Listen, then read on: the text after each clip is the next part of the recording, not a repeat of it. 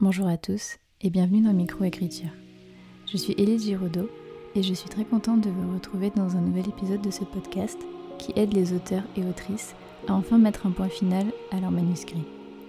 Tous les auteurs publiés ont un jour réussi à terminer leur premier roman. Pourquoi pas vous? Bonjour à tous et bienvenue dans un nouvel épisode de Microécriture.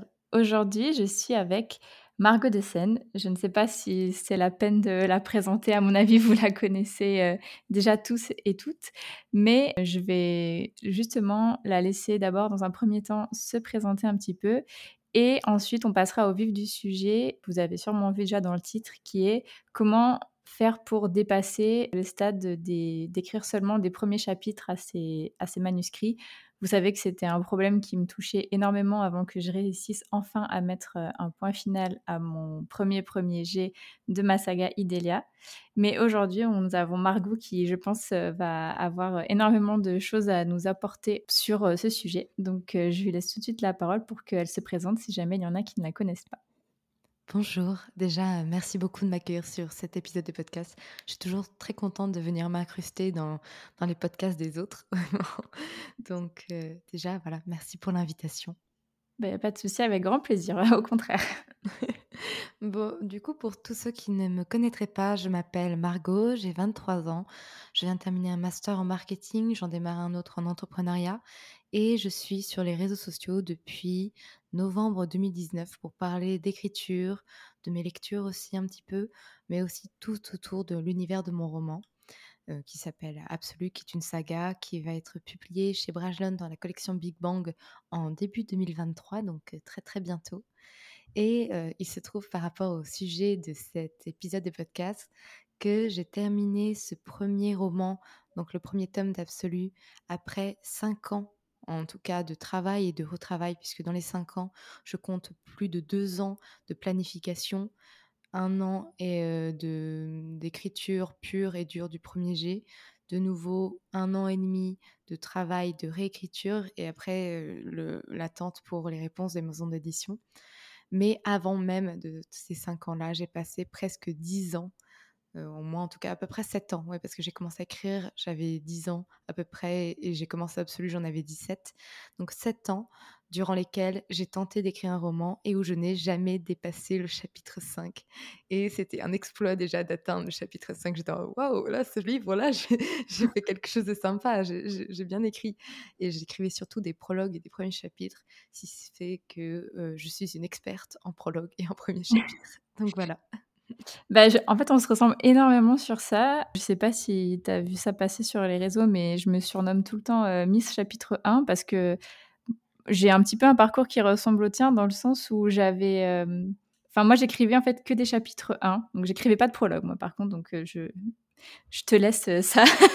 mais c'est vrai que moi, j'écrivais que des chapitres 1 dans mes années. Ben, quand j'avais 17-18 ans en terminale, en fait, j'ai dû écrire.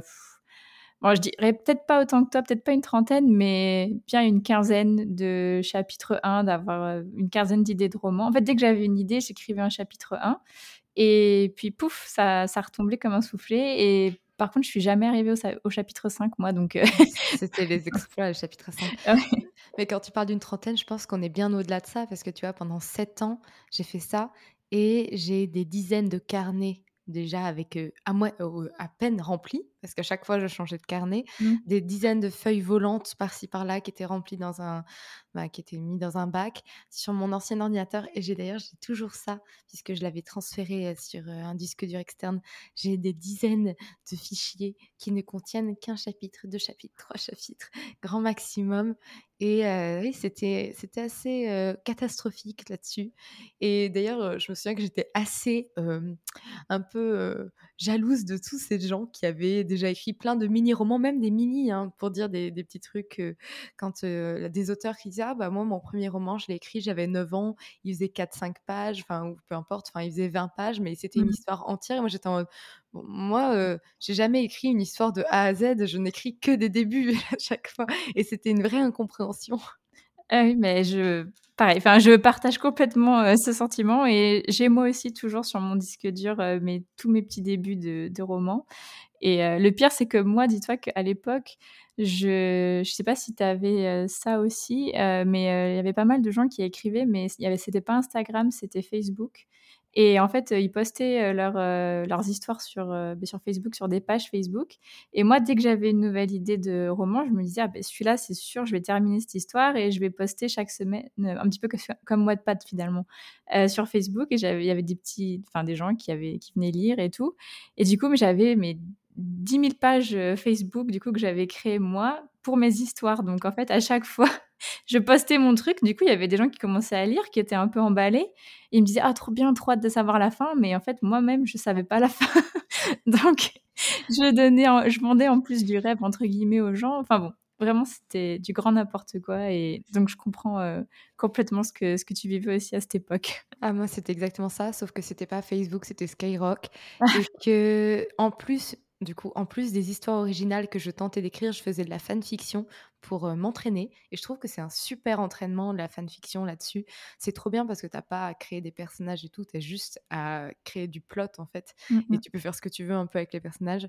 D'ailleurs, moi, je leur faisais faire n'importe quoi du coup par rapport aux histoires originales, peu importe. Mais les gens me haïssaient parce que j'arrivais à leur sortir des nouvelles donc des nouvelles qui parfois faisaient 12 000 mots, hein, donc des grosses nouvelles et tout, mmh. qui se terminaient.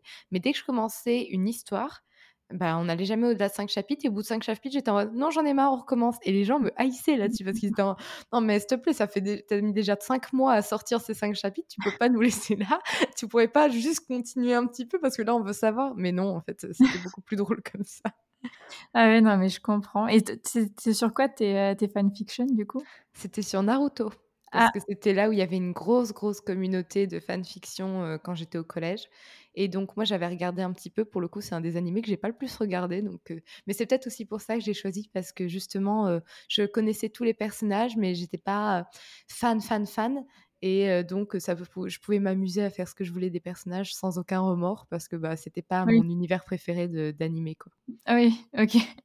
D'accord. Du coup, ben, je, je comprends. Euh, voilà, vous voyez finalement, euh, si vous venez et que vous me connaissez euh, d'Instagram, vous voyez finalement, je ne suis pas seule dans mes premiers chapitres. et ça me rassure parce que du coup, ma, Margot a du coup réussi à passer ce cap, à finir une histoire en plus d'une saga et qui en plus va être publiée. Donc je me dis, il y a de l'espoir pour les gens qui. il y a de l'espoir pour les gens qui n'écrivent que des débuts de, de romans et des premiers chapitres. Donc ça me rassure vraiment beaucoup, d'une part, parce que j'en suis beaucoup plus loin que toi dans, dans mon chemin vers, euh, vers l'édition. Mais voilà, sache que tu donnes de l'espoir à beaucoup de gens, dont, dont moi. Donc, euh, vraiment, merci pour ça. Merci d'en parler avec, euh, du coup, autant d'humour et, et sans, sans tabou, on va dire. Et donc, du coup, pour en revenir un peu à la chronologie, tu donc t'écrivais ces, ces débuts de chapitre. Et est-ce qu'il y a eu donc absolu qui est arrivé euh, dans ta tête et ça y est, ça a été, on va dire, avec euh, la planification, etc., ça a été euh, ce roman que tu as mené jusqu'au bout Ou est-ce qu'il y a eu le début d'absolu, d'autres petits débuts d'histoire et puis finalement, ah ben non, en fait, c'est absolu que je vais réussir à mener jusqu'à la fin? Aucun des deux. Ah d'accord. en fait, je t'explique, tout ça, c'est à cause de mon ordinateur qui m'a planté. D'accord. Tout ça, c'est la faute de mon ordinateur, c'est-à-dire que en allez, je vais dire une bêtise, mais je crois que c'était à peu près en mai 2016. Mmh j'ai mon ordinateur que j'avais depuis mes 11 ans qui d'un coup m'a lâché. je lui avais fait voir de toutes les couleurs à cet ordinateur et d'un coup, écran noir, pioup et terminé j'ai eu la peur de ma vie, j'ai réussi à récupérer des fichiers en allant chez un informaticien et tout ça, donc mettre sur mon disque dur, d'où le fait que j'ai toujours mes histoires sur mon disque dur, mais plus d'ordinateur. Et mes parents me disent, bon, tu auras un ordinateur pour ton anniversaire. Je suis née en juillet. Je me suis dit, bon, ça va, deux mois à attendre. Non, non, pas cet anniversaire-là, celui de tes 18 ans. Donc, ah un an et demi. Mmh. Sauf que moi, j'étais presque, tu vois, jamais sur mon téléphone. Je passais ma vie sur mon ordinateur. Mon ordinateur, c'était ma vie entière. Je jouais aux Sims, je jouais à des RP, MMORPG, j'écrivais, j'étais sur les blogs. Enfin, euh, ma vie sans mon ordinateur, d'un coup, me paraissait extrêmement vide. Comment regarder mes animés, comment faire. c'était le bordel dans ma tête. Mmh. Et il se trouve que, bon, on avait un ordinateur euh, familial dans le salon. Mmh. Donc, je continuais de faire, tout ce qui était nouvelles et tout, je les écrivais là parce que, bah, j'y allais un petit peu de temps en temps, mais c'était pas c'était pas ce qu'il y a de mieux parce que, ben, voilà, écrire devant tout le monde en plein milieu du salon, c'est pas forcément ce qui est le plus agréable. Mmh. Bon, j'avais pas le choix en tout cas. Ce qui fait que quand Absolu est arrivé en février, 2017, il me restait encore six mois à attendre avant d'avoir mon ordinateur.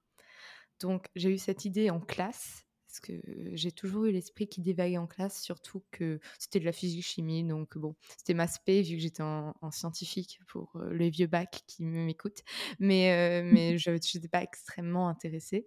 Donc j'ai l'idée d'absolu qui pop, et je note ça du coup dans une feuille volante, parce que voilà, je rentre chez moi, j'en parle à ma sœur, elle me fait « Ah c'est cool, n'en fais pas une fanfiction ça ». Genre, faisant une fiction originale. Parce que pendant un instant dans l'après-midi, je me suis dit, est-ce que j'en fais une fanfiction mmh. Naruto de mon idée? Parce que bon, j'avais abandonné celle de la précédente. Ou est-ce que j'en fais une fiction originale? Et ma soeur m'a dit, non, ça fait, faisant une, histoire originale. Et je me suis retrouvée à dire, ok, je vais juste écrire le prologue et le premier chapitre sur l'ordinateur familial, ce que j'ai fait. Je les ai mmh imprimés. J'ai pris un gros carnet chez Emma, que j'ai toujours d'ailleurs. Et je me dis, bon, j'ai six mois à patienter parce que j'ai pas envie de me lancer dedans là devant tout le monde. C'est un peu gênant. Donc, je vais en fait mettre toutes les idées que j'ai dans un carnet. C'est drôle parce que dans ma tête, je planais, enfin, j'avais pas le mot du fait que j'étais en train de planifier. Je suis pas dit ah il faut que j'ai la fin pour avancer et tout. Je suis dit juste j'ai six mois à poireauter mmh. pour avoir mon ordinateur, donc il faut que je m'occupe. Et cette histoire, elle a l'air cool, donc j'ai pas envie de l'oublier. Et c'est comme ça, en fait, que j'ai commencé à noter mes idées sur cette histoire, à faire des fiches personnages. J'en discutais avec ma sœur et mon cousin dans, le, dans le télésiège en, étant en ski. On en discutait pour que je leur racontais un peu le pitch. Ils, me rajoutaient des idées. On a mmh. créé des personnages ensemble. Enfin, c'était, c'était vraiment un truc qui était très collaboratif. Et du coup, j'avais le premier chapitre et le prologue qui était plié dans le carnet imprimé. Et au fur et à mesure, je me suis dit, bon, j'ai encore du temps, je peux peut-être commencer à planifier. Et j'ai commencé à planifier. Et je me suis rendu compte que, waouh, en planifiant, j'arrivais à planifier 20 chapitres, 25 chapitres, 30 chapitres. Alors que moi, je ne dépassais jamais les 5, hein, pour rappel. Hein. Et c'était des planifications très légères, quelque chose que je fais aujourd'hui, c'est-à-dire trois lignes par chapitre. Sauf que quand j'ai eu mon ordinateur, je me suis dit, j'ai un peu peur de me lancer maintenant, parce que je viens de me rendre compte qu'en fait, c'était sympa de planifier, et si je planifiais beaucoup? Et donc de juillet 2017 à décembre 2018, j'ai fait de la planification. Et quand mmh. je parle de planification, je parle de trois pages Word par chapitre. Ah oui, tu en parlais hier en story, c'est ça? C'est ça, c'est ça. Et c'est-à-dire que, pour te dire, de juillet 2017 à septembre 2018, non, à, non, à juillet 2017. enfin, pendant un an, j'ai fait mmh. ça. Et je faisais une énorme planification. C'était limite un roman. C'est-à-dire que euh, moi, j'écris à première personne, donc en je et au passé. Et je planifiais en il et au présent. Ou en elle et en présent. Mmh et je planifiais parfois même des dialogues. Je veux dire que je faisais des dialogues. Je, je, décrivais toutes les actions. Et ça me prenait à chaque fois trois pages par chapitre. Et j'arrive, du coup, à peu près un an après. Je me dis, mince, j'ai pas réfléchi à la fin. Donc je réfléchis à la fin et je me dis ah c'est bien comme fin. Sauf que du coup tout mon début va pas. Donc j'ai fait une réécriture de ma planification qui m'a repris six mois et qui m'a emmené jusqu'à décembre 2018. Et c'est que en janvier 2019, quand j'ai fini de tout planifier, mot pour mot, tout ce que je voulais, ça faisait une centaine de pages de planification. Je me suis dit, bon, là, j'ai plus d'excuses, il faut que j'écrive le, le, premier G, en gros. Ah mais du coup, ces, planifications de chapitres, c'était pas à limite des chapitres? Bon, je suppose qu'ils sont un peu plus longs, mais enfin, c'était. C'était limite des chapitres. Des chapitres très brouillons où il n'y a pas de belles phrases, où c'est mmh. juste toutes les actions qui s'enchaînent, mais vraiment, même des fois. Euh, trop, enfin beaucoup trop d'actions avec des, des, des, des, des, certains dialogues et tout ça. Donc c'était vraiment des chapitres, mais version euh, brouillon de chez brouillon. Comme si quand tu fais un dessin, tu fais, tu fais le premier sketch, tu vois. Et là où la planification, ça doit rester beaucoup plus, enfin, en tout cas pour moi et pour la manière dont finalement ça marche bien pour moi, je le vois dans l'écriture du tome 2, ça doit rester beaucoup plus léger parce que sinon, ça prend un temps infini de faire ça. Et est-ce que quand tu écrivais, du coup, à partir de cette planification, tu t'en es vraiment tenue à la planification ou ou au final, tu as quand même laissé parce que moi, par exemple, quand j'écris, il y a des choses qui me viennent que j'avais pas pensé. Est-ce que, coup, Bah, en fait pour ce premier jet, je m'en suis beaucoup tenue à la planification OK. Et j'ai bien vu les limites parce que, du coup, au moment de réécrire, j'ai vu à quel point, bah, si je m'étais accordé plus de liberté alors que là, pour le coup, j'avais vraiment j'avais tout planifié de A à Z, mais vraiment, vraiment tout et il y avait des choses qui marchaient pas et je m'étais accrochée dessus. Alors qu'en planifiant légèrement moins, tu vois, en faisant aller, heu, 3 lignes par chapitre, Mmh tu mh. te laisses encore des surprises. Tu te laisses la possibilité d'ajouter des scènes que auxquelles tu avais pas pensé, des dialogues sur lesquels, en fait, tu te dis: «Finalement, ce dialogue, il est bien là» ou de changer légèrement la fin. Mmh. Parce que tu tu restes flexible même en planifiant. Alors que moi, j'étais pas du tout flexible. J'étais tellement paniquée à l'idée de sortir de ce planification et tellement heureuse de voir que j'écrivais mon premier jet et que j'avais dépassé 5 chapitres que j'avançais encore et encore, en fait et Mmh. je me suis dit: «Bah, du coup, c'est la bonne méthode, il faut pas que je dévie d'un poil», Mmh. alors qu'en fait, non, tu as le droit de dévier totalement. Si tu te rends compte en plein milieu qu'il y a quelque chose qui va pas, bah, tu modifies, ce que tu avant au moment où tu en es, tu avances. Tu pas obligé de revenir en arrière pour modifier en arrière, ça, tu le feras à la réécriture, Mmh. mais tu t'adaptes au fur et à mesure parce que sinon, bah, tu es figé dans ton histoire. OK et du coup, c'est, heu, c'est grâce à ça, en fait, heu, puisque voilà, le le thème du podcast, c'est de savoir comment en faire pour, heu heu, passer les premiers chapitres. Du coup, est-ce que tu serais d'accord pour dire qu'en fait, vraiment, c'est le côté planification qui t'a permis de d'avancer comme moi, finalement? Est-ce que c'est enfin, est-ce que finalement nos parcours se ressemblent ou est-ce que tu penses qu'il y a une Oui. autre chose qui Je a je ça? pense qu'il y a plusieurs choses. Mmh. Il y a déjà le fait d'avoir une histoire solide. Parce que, dans toutes les histoires que j'ai pu imaginer quand j'étais plus jeune, il y en avait plein qui effectivement n'avaient pas assez de matière pour dépasser 4 chapitres Mmh mh. et c'est juste que j'avais qu'une idée très, très floue et qui, heu, était pas assez épaisse finalement pour écrire un roman. Il y a ça. Mmh mh. Et la deuxième chose, c'est effectivement trouver une méthode qui nous convient.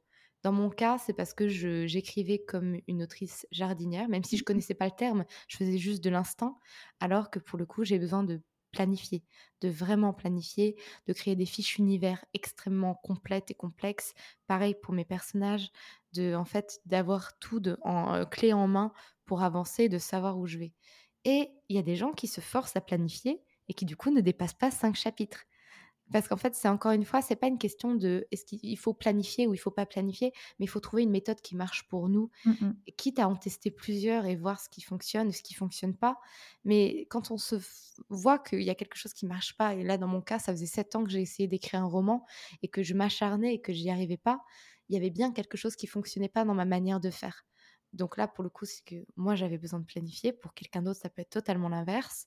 Ça peut être aussi de dire: «Ah bah, peut-être que j'ai besoin de changer de support, peut-être que j'ai besoin de d'écrire dehors, heu, que j'ai besoin d'une pièce pour écrire seule». En fait, c'est qu'il y a quelque chose qui marche pas dans ce qu'on est en train de faire et qu'il faut, en fait, changer de méthode. Mmh. Mais je suis complètement d'accord et beh, je me retrouve énormément dans dans ce que tu dis. À la différence où moi en fait, je connaissais pas les termes non plus, mais c'est vrai que je suis assez jardinière pour le coup.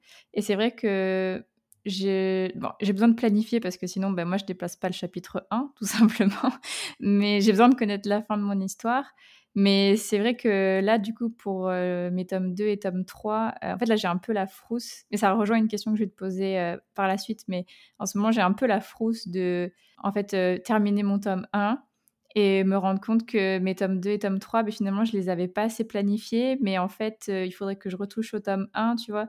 Et en même temps, d'un autre côté, comme tu disais, j'ai besoin aussi de me laisser de la flexibilité. Donc en fait, j'arrive pas trop à me définir parce que si je planifie rien, bah, je dépasse pas le chapitre 1 et si je planifie trop, en fait, je me sens bridée et heu, j'ai l'impression que pourtant parce qu'il y a énormément d'idées qui me viennent pendant que j'écris et que je sais que là, je pourrais planifier pendant 3 ans. Je suis sûre qu'au moment où je vais écrire, par exemple mon tome 2, il va y avoir de nouvelles idées qui vont s'ajouter et elles vont s'ajouter parce que je suis en train d'écrire et même si je voulais les planifier avant, ça serait jamais arrivé. Je sais pas si tu vois ce que je veux dire? On Ouais. dit souvent qu'on heu, en fait, il y a les gens ont trouvé ça extrême, les termes jardinier et architecte et c'est vrai que c'est extrême parce que c'est une palette, C'est pas vraiment, tu es soit l'un, soit l'autre. Ça Mmh. peut ça peut différer selon le genre dans lequel tu écris. C'est-à-dire que si d'un coup tu écris, par exemple, du contemporain et que tu sens que tu es totalement jardinière dessus et qu'à côté tu écris de la fantaisie et tu sens que tu as besoin de planifier, bah, c'est pas en fait, c'est pas impossible que tu sois les 2, mais ça en dépendant du genre. Et puis aussi, il y a quelqu'un qui a créé un troisième mot pour ceux qui se retrouvent pile poil entre les 2 et c'est les, paysagistes. OK, Donc, heu, peut-être que je suis paysagiste du je coup. sais pas, mais en tout cas, voilà et je comprends tout à fait ta question parce que c'est quelque chose que j'ai vécu avec mon tome 2. J'ai voulu commencer à l'écrire en mars et j'avais bien avancé parce que j'avais déjà écrit plus d'une vingtaine de chapitres, donc j'étais pas bloquée à mon 5 chapitres, mais heu, je suis du multi je fais du multi-point de vue. Donc Mmh. heu, dans le tome 1, il y a 7 points de vue. Il y en a, presque autant dans le tome 2. Donc c'est compliqué des fois d'équilibrer les points de vue. Dans le tome 1, c'est facile parce que même si on a les 7 points de vue, on se concentre sur une ligne narrative qui suit, heu, quelques une poignée de points de vue malgré tout et Mmh donc les autres points de vue, heu, tournent autour. C'est beaucoup plus facile. Alors que dans mon tome 2, je suis 4 lignes narratives différentes qui se croisent et qui se décroisent et je voyais bien, en écrivant ce premier jet, qu'il y avait des lignes narratives qui étaient déjà fortes, qui marchaient bien, qui étaient nickel, j'avais pas de souci avec elles et j'avais des lignes narratives faibles qui étaient inintéressantes à suivre et où il y avait un bug. Mmh. Et heu, j'ai arrêté du coup d'écrire mon tome 2 parce que je me suis dit: «Bon, le problème vient pas de l'histoire parce que je sens que j'ai des lignes narratives qui vont bien et que tout est bon, mais j'en ai, allez 2 sur 4 où il y a un souci. Quel est le souci? Qu'est-ce qui se passe?» et c'est finalement en me replongeant dans mes planifications, en réfléchissant à nouveau sur mon univers que je me suis rendu compte qu'il y avait certaines choses que j'avais pas encore exploitées dans ma tête. Donc j'ai passé, heu, 2 semaines entières à réexploiter mon univers, à repréciser certaines choses et j'ai trouvé du coup ce qui manquait et ce qui était encore flou pour moi et j'en suis venue à la conclusion que j'avais des choses à modifier dans le tome 1. Mmh. Mais très légère, c'est-à-dire que l'histoire en elle-même ne changeait pas, mais j'avais des petits points à améliorer, c'est-à-dire certains passages les présenter autrement, changer une caractéristique d'un seul personnage. Donc le changement est en soi mineur, mais ça change tout pour la Mmh. suite et heu, sauf qu'il faut le changer dans tout le roman Mmh mh. et donc je je me suis dit: «En fait, il faut que je fasse une légère réécriture du 1 pour que le 2 aille comme je veux» et ça, ça arrive en fait quand on planifie pas tout. C'est-à-dire que mon tome 3 n'est pas encore planifié. Mmh. Je sais les éléments que j'ai envie de faire dans le tome 3, je sais quelle est la fin du tome 3, mais j'ai pas planifié, heu, les chapitres ni rien pour le moment. Parce que j'ai besoin d'avancer un peu dans le tome 2 pour, heu, être sûre de ce que je veux mettre dans le tome 3. Sauf qu'effectivement, peut-être que, heu, j'aurais intérêt de planifier vite mon tome 3 dès que j'ai fini le 2 pour vérifier que j'ai pas des choses à aller modifier dans le 2. Parce que normalement, j'aurais pas des choses à modifier dans le 1 parce que le 2 et le 1 vont se suivre et donc le 3 ne sera qu'un qu'une continuité. Il y aura peut-être des éléments quand même à aller chipoter. Et c'est vrai que c'est un peu stressant de se dire: «Mais en fait, heu, si je planifie pas assez, est-ce que j'aurais pas du boulot à refaire dans mes tomes précédents?» c'est possible. Normalement, si vous avez construit un tome 1 qui est solide, de façon générale, c'est votre tome 2, s'il y a des choses à modifier, ce sera des petites choses. Des petites choses qui sont de l'ordre du détail pour un lecteur, mais qui vous, seront utiles et vont vous déblo débloquer. Donc c'est pas quelque chose sur lequel il faut stresser. L'important, c'est de s'en rendre compte. Moi, je m'en suis rendu compte, voilà, j'avais j'avais 2 lignes narratives qui marchaient pas. Une où ça il y avait pas d'impact sur le tome 1, c'était juste la manière dont je l'avais fait et il fallait que je la twiste et l'autre, c'était j'avais un impact sur le tome 1 et sur la manière dont le personnage était écrit dans le tome 1 et des choses à modifier. Donc là, quand c'est comme ça, il faut juste, heu, remettre ses gants et y aller, quoi. Oui, mais je bois tes paroles du coup parce que vraiment c'est je suis pile là-dedans en ce moment et du coup, je me demande même si je devrais pas écrire, heu, mes 3 tomes parce que du coup ce ce serait une trilogie normalement, dans ma tête en tout cas. Si j'aurais pas tendance à avoir écrit au moins le 1er jet de mes 3 tomes avant de, par exemple, proposer le tome 1, heu, aux maisons d'édition parce que j'ai vraiment trop peur que, du coup, bah, ce qui t'est arrivé là pour le tome 2 et de devoir repartir dans le tome 1, ça m'arrive mais au tome 3 par exemple. Et heu, imaginons que pour mon plus grand bonheur, heu, ça a été accepté en maison d'édition et potentiellement, mais qu'il soit publié, bah, après là, c'est plus possible de c'est plus possible de toucher au tome 1 donc c'est vrai que je suis en en plein dans ces dans ces réflexions-là Donc c'est intéressant d'avoir ton point de vue, vu que toi, ton tome 1 va bientôt être publié du coup. En soi, c'est pas une mauvaise idée d'avoir tous les romans de sa saga écrits avant d'envoyer en maison d'édition. C'est même plutôt un argument de vente pour les maisons d'édition de dire, bah voilà, vous n'aurez pas à attendre deux ans entre chaque tome, le temps que j'écrive. Ils sont déjà tous écrits, donc vous pouvez les sortir à six mois d'intervalle, voire moins si vous en avez envie. Donc ça, pour des maisons d'édition, avoir tous les tomes déjà décrits, c'est plutôt intéressant. Après, pour un auteur, enfin, je parle de mon point de vue personnel, je ne pourrais pas écrire les trois premiers G et me contenter de ça parce que mes premiers jets sont lisibles, c'est-à-dire au niveau de, la manière de me formuler mes phrases et tout ça. Mais j'ai toujours des choses dans mes intrigues où je, je, dois retravailler et repasser dessus malgré tout, même en planifiant hein, la manière dont c'est présenté et tout. Donc je ne pourrais pas écrire le premier jet du tome 2 et le premier jet du tome 3 à la suite. Il faut que je retravaille mon tome 2 avant d'écrire le premier jet du tome 3. Parce que sinon, je me dis, mais en fait, si je fais un changement débile en réécrivant le tome 2, bah, je devrais faire le même travail dans la réécriture du tome 3, alors que si j'avais fait ma réécriture du tome 2 avant l'écriture du tome 3, bah, direct dans le tome 3, j'aurais fait le bon changement. Imaginons, mmh. j'aurais fait les trois premiers jets d'absolu d'un coup. Tu n'imagines pas les changements que j'ai fait entre le premier jet et la version finale. Je suis passée de 1 à 7 narrateurs, tu vois, rien que ça. Imagine faire ça pour les, les trois romans de mmh. dire en fait non, il, faut peut-être que je, je, fasse les trois. Donc bon, c'est un peu, un peu délicat. Ça dépend de chaque personne, ça. Mais il faut avoir les, tous les problèmes et toutes les possibilités en tête pour faire la bonne décision qui convienne au mieux à soi, en fait. Oui, ben je, je comprends. Du coup, je, je sais plus ce que je dois faire. je suis perdue. Non, mais j'entends bien ce que tu veux dire. Et c'est vrai que rien que là, depuis juin que j'ai terminé mon premier jet, là on est en septembre, il y, a, des millions de changements qui se sont déjà passés sur mon manuscrit. Donc c'est vrai que j'aurais tout à refaire sur, sur, tous, les, sur, tous, les, bah, sur tous les tomes. quoi. Enfin, je sais, en fait, je sais pas. Je vais peut-être, euh, bah, comme tu dis, tester une méthode et, je verrai si ça me convient ou pas. de toute façon, je pense qu'on apprend euh, en faisant. Donc, euh, de toute manière, voilà, ça, on verra si j'ai pris le, bon chemin ou pas. Et je saurai si jamais j'écris une autre saga plus tard dans ma vie. Mais de toute façon, je pense que oui, c'est de faire des erreurs qui nous apprend le plus de choses de toute manière. Donc, donc je pense que je finirai, je vais finir par m'en sortir. Mais je trouvais que c'était intéressant d'avoir ton point de vue. Et je voulais te poser la question, du coup, si, parce que je me suis à moi-même posé la question, est-ce que tu n'as pas le syndrome du tome 1, du coup? C'est-à-dire d'avoir une idée d'un premier tome, de te dire que ça va être une saga, mais de pas savoir la fin de ta saga, par exemple? Non, moi j'ai plutôt le syndrome de la saga. C'est-à-dire que j'ai envie parfois juste d'écrire un tome, et tout de suite je crée un univers beaucoup trop gros pour tenir dans un tome. C'est-à-dire ah. que quoi qu'il arrive, je peux pas exploiter ce que je suis en train de traiter en un seul roman ou alors ce serait confus. Il y aurait trop de trucs, trop de personnages. C'est-à-dire que dans l'absolu, je peux te citer 16 personnages importants, ah principaux. Et il y en a une centaine en tout qui, qui passent, qui repassent, une bonne cinquantaine dont tu connais les noms. Moi, j'en ai une centaine en tête que je fais passer, repasser tout le temps. Et ça, c'est pour la saga entière. Et donc, 16 personnages principaux juste dans le tome 1 enfin principaux, importants. Mmh. Dans le 2, tu peux en rajouter 10 de plus. Et dans le 3, tu peux en rien rajouter.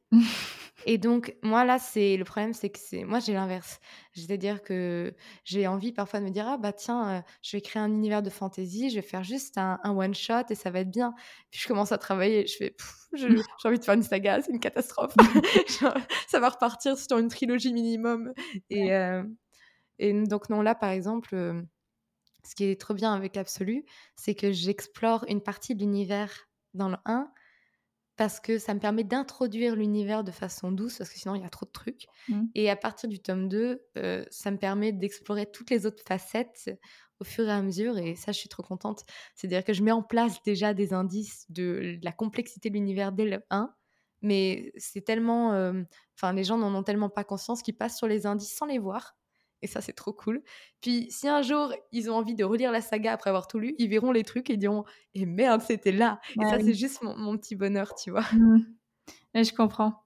Du coup, euh, ouais, mais tu, et tu connais la fin du tome 3 par contre euh, depuis. Est-ce que tu la connais depuis le début Ah non, tu Mmh, as dit tout à non, l'heure que tu la connaissais. non, non, non, je, je connais, en fait, je sais quelle est la scène finale du tome 3.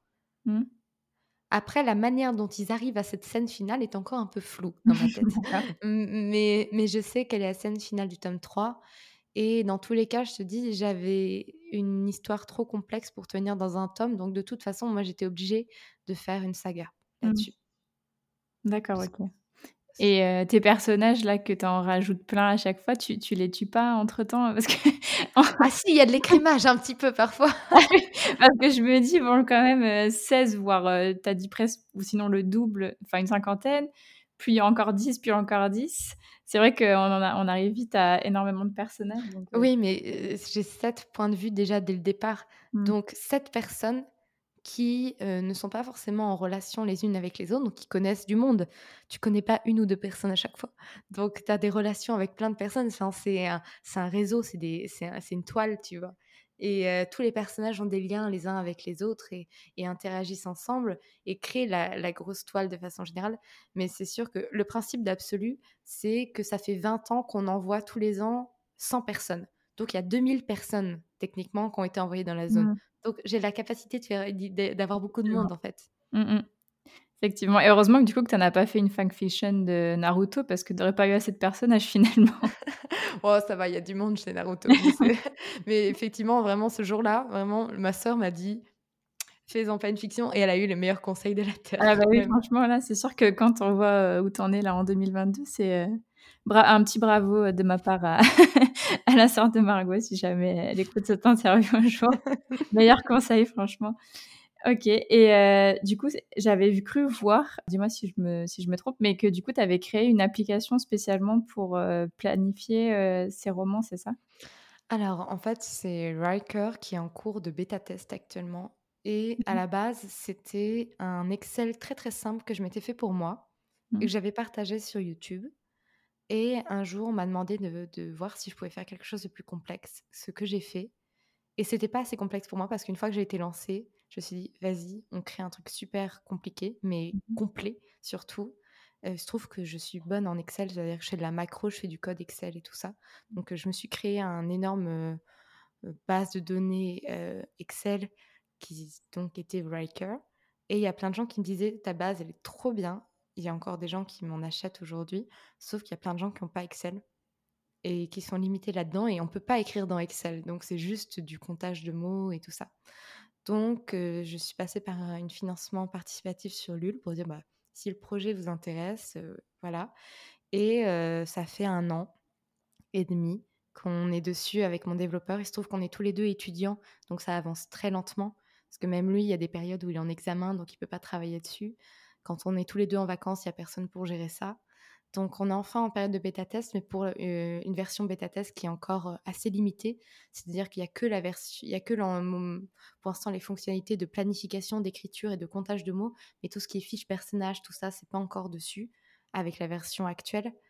Et c'est, heu, quelque chose que sur lequel on travaille lentement, mais en même temps, j'avais pas envie de me précipiter et de sortir un truc qui marche pas bien. Donc là, c'est pour ça, on est en période de bêta test pour que tous ceux qui sont dessus me disent, bah, dès qu'il y a un problème, ils me le disent et je le transmets à mon développeur et on regarde comment on peut gérer ça et comment on peut l'améliorer. C'est un peu du fait maison, mais en même temps, heu, moi, je suis contente de faire ça parce qu'il y a plein de plateformes d'écriture et de planification et il y en a pas une meilleure qu'une autre, mais après, il y en a qui correspondent à nos besoins et à nos envies et moi, j'ai pas trouvé quelque chose qui me correspondait rien qu'au niveau du design. J'adore quand les choses sont jolies, enfin, sont à mes goûts et Mmh j'avais rien trouvé qui me qui me plaisait au niveau de mes goûts et donc, c'est pour ça que j'avais fait mon Excel pour trouver quelque chose où où moi je me sentais à l'aise, où moi je trouvais ça fluide et il se trouve que c'est quelque chose qui a plu à d'autres personnes qui, elles aussi, trouvaient pas un équivalent design qui leur plaisait. Mais en soi, il y a plein de plateformes qui sont super bien et que et heu, pour le coup, on a un marché qui se développe là-dessus et il y a plein de choix, donc c'est plutôt cool. Ah oui, mais oui, carrément. OK, mais en fait, heu, oui, enfin, moi, en fait, je te pose la question parce que j'ai vu ça, heu, parce que j'ai un peu fouillé ton site web et tout ça. Du coup, j'ai vu ça et en fait, heu, je suis allée sur, heu, l'Instagram que tu avais que as créé. J'ai et j'ai pas enfin je comprenais pas du coup ce que c'était et pourtant ça m'intéressait énormément donc euh, c'est pour ça que je te pose la question. Oui, l'Instagram est encore vide. Déjà qu'il faut que je sois plus régulière avec l'Instagram du podcast. Alors Riker comme c'est pas encore lancé pour l'instant, je repartage quand on me nomme en story mais sinon euh, euh, il me faudrait qu'on soit deux ou trois pour gérer tous les réseaux sociaux, ce serait beaucoup plus facile. je, je comprends entre ton compte principal, le podcast et ça maintenant, c'est vrai que plus tout ce que tu fais à côté, euh, déjà rien que le roman, déjà de toute façon. Donc, euh, ok, d'accord. Ben, euh, j'ai hâte en tout cas que ça sorte parce que moi déjà rien que, enfin rien que moi ça m'intéresse. je pense que ça pourrait être pratique pour pour planifier. Ben, j'espère les, les, futurs romans que, que je vais écrire, faire mettre tous mes personnages dedans, etc. Ça a l'air assez complet, donc effectivement ça, je pense que ce sera un, un très beau projet. J'ai plus de questions à, à, te poser par rapport au sujet du, du jour. Je pense qu'on a fait pas mal le tour et euh, je suis très contente d'avoir pu en savoir plus sur bah, ton parcours et contente de voir qu'on se ressemble un petit peu finalement sur, euh, sur, quelques aspects.